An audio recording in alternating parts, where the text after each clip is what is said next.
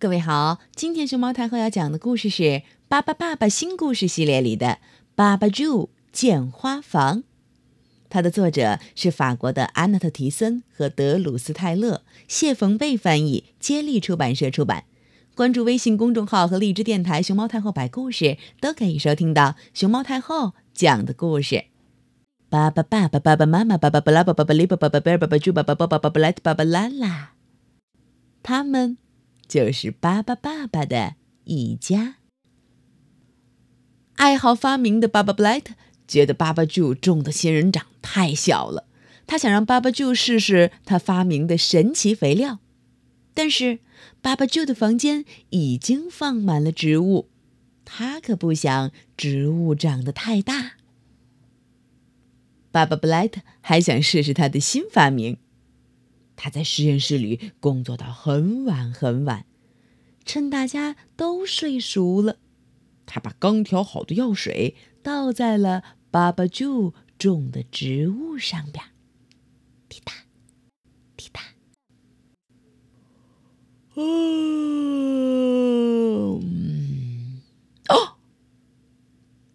第二天早上，巴巴爸爸一家人醒来，全都惊呆了。家里到处是各种各样的植物，仙人掌、喇叭花、香蕉树、椰子树，一样都没少。这是怎么回事呢？哦，看着瘪着嘴的爸爸布莱特和他手里拿着的神奇药水儿，大家明白了。爸爸就对此表示：“我很生气，怎么把我的植物弄成这样了？”不过，这时候只顾着生气可不是解决问题的好办法。嗯，还是大家一起想想怎么把植物都移到房子外边去吧。嘟嘟嘟嘟嘟嘟嘟嘟嘟嘟嘟嘟嘟。爸爸、爸爸一家人还有他们家的小宠物们开始忙活起来了，一盆一盆，一样一样，把家里头。一夜之间长出来的植物，慢慢的挪到了屋子外头。可是，冬天快到了，让这些植物全都待在外头也不是个办法呀。怎么办呢？想到冬天自己的植物们要被雪淋，要挨冻，爸爸就哭了起来。这时候，爸爸布莱特想到了一个好主意。盖一个带有火炉的温室，植物就可以不挨冻了。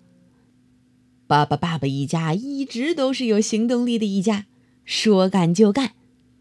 这边加热后变成红色的铆钉是用来固定温室的金属架子的，安上透明的玻璃，让阳光透进来，就能保持室内的温度。大家动作可要快些呀，今晚可能就要下雪哦。嗯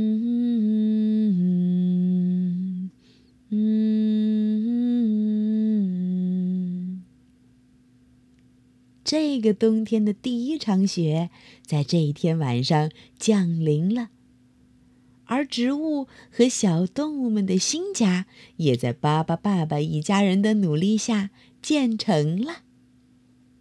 屋外寒风凛冽，白雪皑皑。而巴巴爸爸一家给动物和植物们建造的玻璃温室里头，却依旧是温暖如春。嘿嘿，现在，巴巴爸爸一家在冬天也能吃上好多新鲜水果了呢，因为他们有属于自己的花房。嘟嘟嘟嘟嘟嘟嘟嘟嘟嘟嘟嘟。爸爸、爸爸、爸爸妈妈、爸爸、布拉、爸爸、巴里、爸爸、爸贝尔、爸爸、猪、爸爸、波、爸爸、布莱特、爸爸、拉拉，他们就是巴巴爸爸的一家。